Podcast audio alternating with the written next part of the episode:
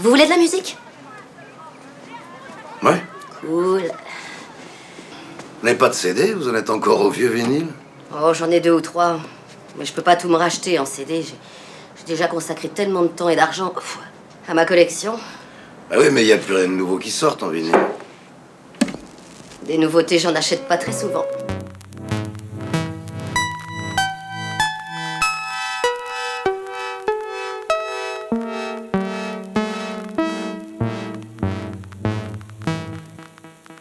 Était une fois un compositeur, producteur et chef d'orchestre italien cultissime, le maestro du cinéma. Vous êtes sur RFM et il était une fois Ennio Morricone.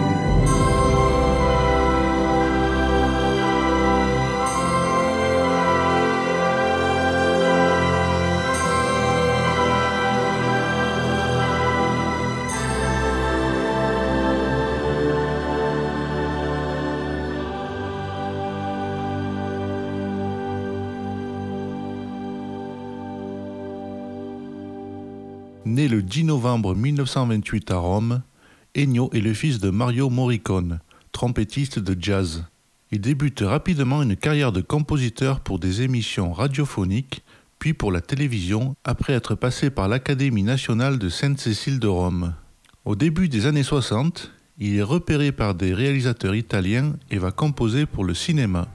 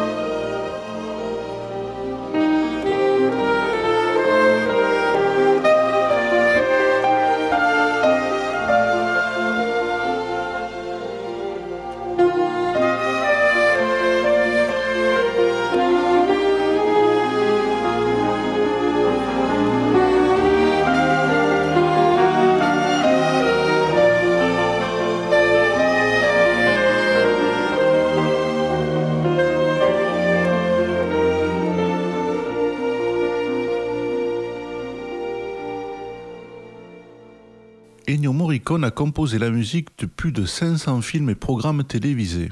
C'est aussi plus de 70 millions de disques vendus dans le monde. Il a travaillé pour le gratin du cinéma italien de l'époque, avec notamment Bernardo Bertolucci, Dario Argento, Marco Bellocchio ou encore Pier Paolo Pasolini. Mais la reconnaissance mondiale vient avec sa collaboration avec Sergio Leone, pour qui il composera la musique de tous ses films.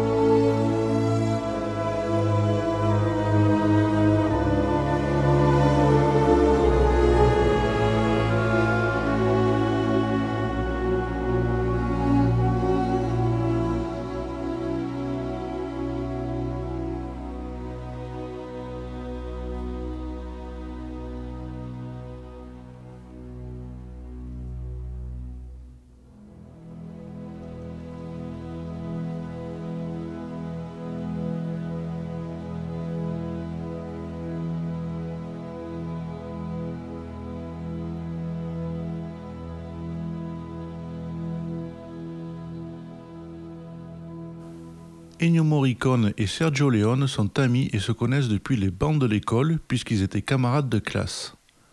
Leur collaboration va révolutionner le cinéma et particulièrement le western. En effet, nos deux comparses considèrent que la musique d'un film est aussi importante que l'image alors que jusqu'à présent, elle n'avait qu'un rôle secondaire pour tous les réalisateurs.